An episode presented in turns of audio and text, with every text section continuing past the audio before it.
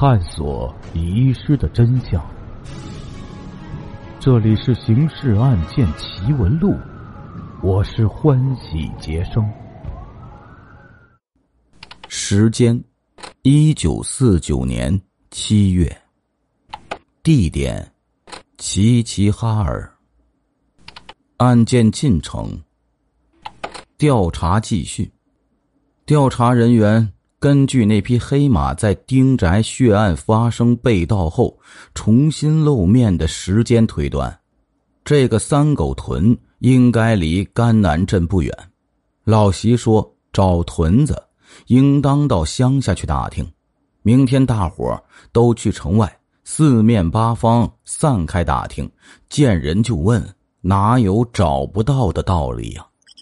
接下来继续为您解密《刑事案件奇闻录》第八号档案：追击虎列拉逃犯，第八集。这话呀，还真让老席给说着了。第二天，众人出城去，见人就问，在北门外的一个茶馆里，遇到一波银须老者。个个摇头说没有听说过有什么三狗屯儿其中一人呢，忽若有所思的说：“呃，什么三狗屯儿别是三个屯子吧？”离这个老者最近的是苗清源，马上追问：“有三个屯子吗？在哪里呀？”老者指了指北面：“哎，离甘南镇。”五十里地，往北一直走，阿伦河边上，那个屯子很小。最初听说只有三个人，他们自己呢起名叫三个屯。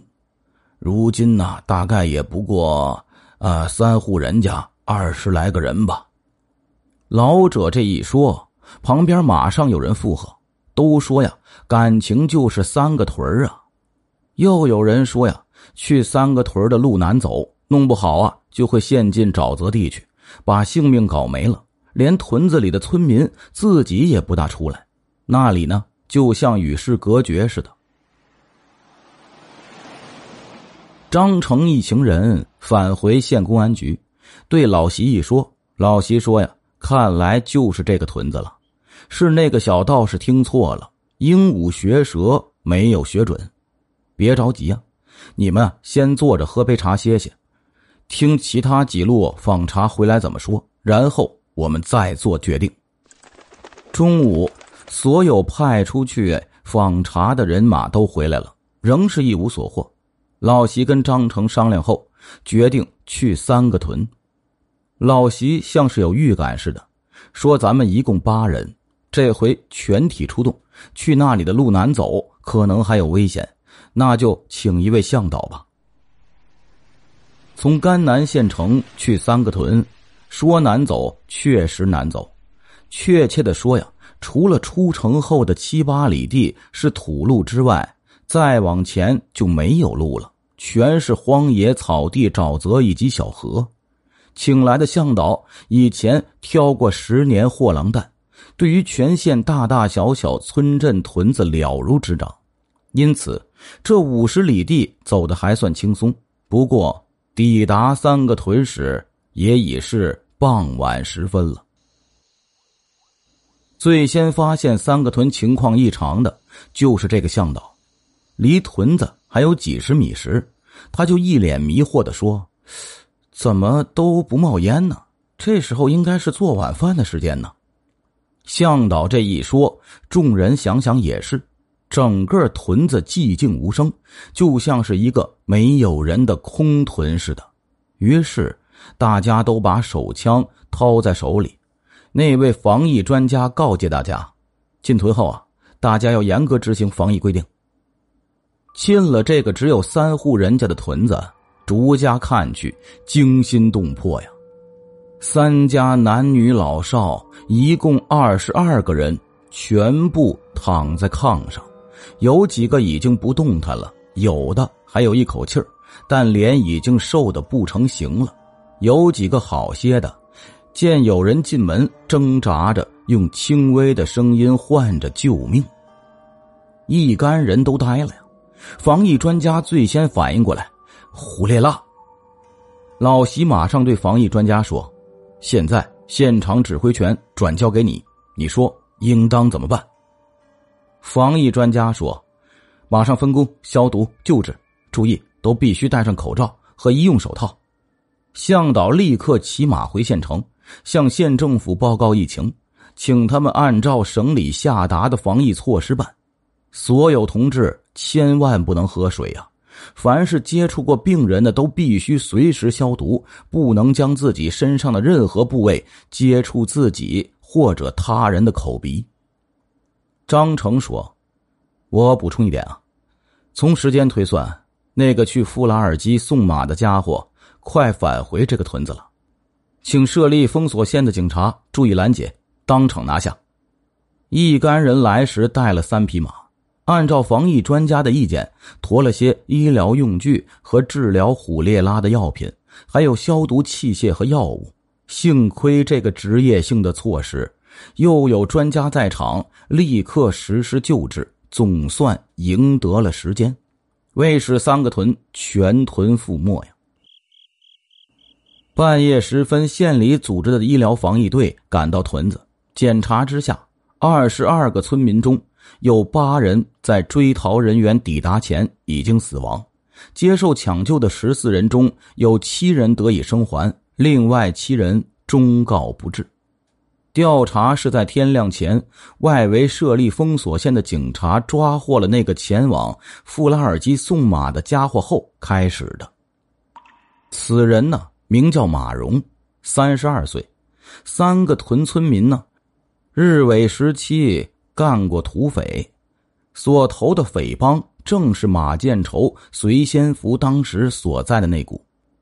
入伙伊始，就是隋先福带着他四处作案的，因此隋先福可以说是马荣的黑道师傅。后来，隋先福离开了那股土匪。不久，该匪帮就在跟另一股土匪火并时被打散了。马荣回到了三个屯老家，从此不再涉足江湖，用当土匪时攒下的钱财娶了一房媳妇，生了两个子女，种地打鱼，过着平稳的日子。这种平稳，随着四天前随仙福突然出现在三个屯结束了。马荣在见到随仙福的时候，那份震惊是无法形容的，几乎怀疑身处梦境之中。这个季节没有到过三个屯的人，要从甘南县城方向进来，那就等同于自寻死路了。沼泽地中遍布的天然陷阱，随时都会导致灭顶之灾，不露痕迹的吞没一条条生命。只有对沼泽地熟悉的人，才能踩着隐藏于沼泽地中的那条弯弯曲曲的暗路，小心翼翼的走进来。而眼前这个马建仇，从未来过三个屯，也没听马荣介绍过这条生死之路的奥秘，却骑着一匹黑马，若无其事的进来了。要不是马身上溅满的泥浆，马荣真以为随仙福是顺着阿伦河绕了个大大的圈子，走安全通道进来的呢。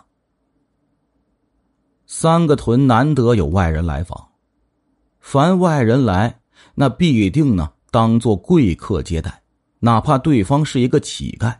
而此刻来的是马荣的师傅，又是一度名声赫赫的马建仇。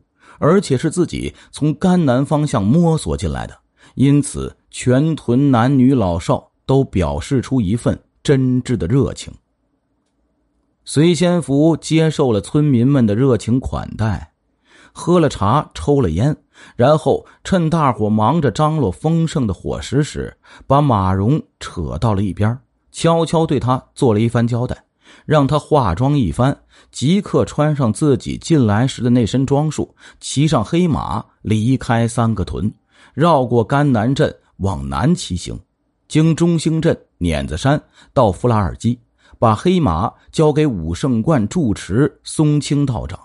一路上啊，做到的是必须隐藏脸容，不住客店，少跟人说话。这趟特殊的旅行。马荣可获得若干金银现钞的报酬，但是拿了钱财后，在途中必须使用阴阳。对于马荣来说，隋仙福当年的那份残暴专断，已经深深的烙在他的记忆中了。面对着这个惯匪，无论何时何地，他只有一个选择：服从。否则，后果不但严重，而且立险。隋仙福说翻脸，那就翻脸呐！前一分钟还在欢笑碰杯，后一分钟已经拔出刀枪啊，血溅当堂的场面，他没少见过。因此，马荣没有什么犹豫，立刻骑着黑马上路了。之后三个屯发生了什么情况，马荣就不知道了。好在这时，那七个活过来的病人中，已经有人可以说话了。于是追逃人员就知道了虎烈拉是怎样在这个与世隔绝的小屯子中爆发的。隋先福把马荣作为替身打发走后，在三个屯当了两天贵宾，在没有跟任何人打一声招呼的情况下。忽然消失了，差不多就在隋仙福消失的同时，第一个虎烈拉病人就出现了。防疫专家分析，隋仙福体内的虎烈拉病菌可以存活大约三个月时间。他本人因为已经患过该病，体内产生了抗体，一般情况下不会再次出现症状。但是虎烈拉病菌可以随着排泄物从其体内转移到自然界，再通过各种媒介传染给其他人。三个屯的虎烈拉疫情就是这样引发的。那么隋仙福去了哪里呢？追逃人员跟那七个生还者逐个进行细致的谈话后，从其喝酒时不时打听阿伦河看来。他离开三个屯后，已经逆河而上，去了内蒙古。于是，追逃人员就不得不面临着他们最不愿看到的情况。老席和张成作为追逃组的负责人，交换意见后，认为必须立刻追踪，于是举行全体会议，分析案情。先说隋先福的逃跑方向和路线，他是逆阿伦河而上的。阿伦河是嫩江支流，上中游为林区，下游为农业区。目前已经进入夏季，是阿伦河最温柔的时候，也是其流域比较适宜野外生存的季节。这对于逃犯隋先福来说是比较有利的。但是隋先福的特长跟马相关，阿伦河流域的内蒙古境内属于林区。而非牧区，因此他的这一谋生特长难以发挥，所以隋先福可能不大愿意在林区停留，而会急着去草原。当然，这仅仅是隋先福的主观愿望。他在阿伦河流域林区的行动，肯定不可能像在草原上那样迅疾，因此，此刻隋先福应该还在林区徘徊，而且由于林区不是他熟悉的环境。其行动必须得紧挨着阿伦河，一旦没了阿伦河这个天然坐标，他就得迷失方向。这样分析下来，追逃人员信心倍增。隋先福离开三个屯还不到三天，沿着阿伦河步行而上。阿伦河曲曲弯弯，他也得拐着弯走，这样一天就走不了多少公里。此刻骑着快马追踪，估计两天之内是有希望发现他的。于是追逃人员就马上行动，也不回甘南了，先沿着阿伦河逆行，抵达阿荣旗自治政府所在地纳吉后，跟当地公安局联系，借得八匹马和民族服饰，化妆成蒙古族人，连夜上路。一路上只要遇到人。渔民、猎人放羊娃就打听逃犯踪影，很快就获得了线索。不止一人见到过隋先福，其情况跟追逃人员所估计的完全相同。单身步行，始终沿河而走，不熟悉地理，不断打听进入草原的方向和路径。使追逃人员稍稍放心的是，还没有发现。随仙福跟人共同进食的情况，这样其携带的虎烈拉病菌的传播可能就大大降低了。往下就没有悬念了。追逃人员在进入内蒙古境内的第二天傍晚，见阿伦河边停着一条渔船，就上前打听逃犯情况。渔翁说：“呀，没有看见过这样一个人。”见他们一行风尘仆仆，就拿了两条大鱼送给他们，让他们补充一下体力。追逃人员呢要付钱，渔翁不肯收，于是就拿了两瓶烧酒赠送。一干人在河畔。升起一堆篝火烤鱼，刚要开始吃喝时，从不远处的树林里闪出一条人影。侦察兵史大斗尽管只跟随仙福打过一次交道，但还是马上认出了那熟悉的身形，悄然拔出了手枪。这人呢，正是随仙福。此刻又累又饿，见一群蒙古人燃着篝火在吃喝，就想过来占个便宜。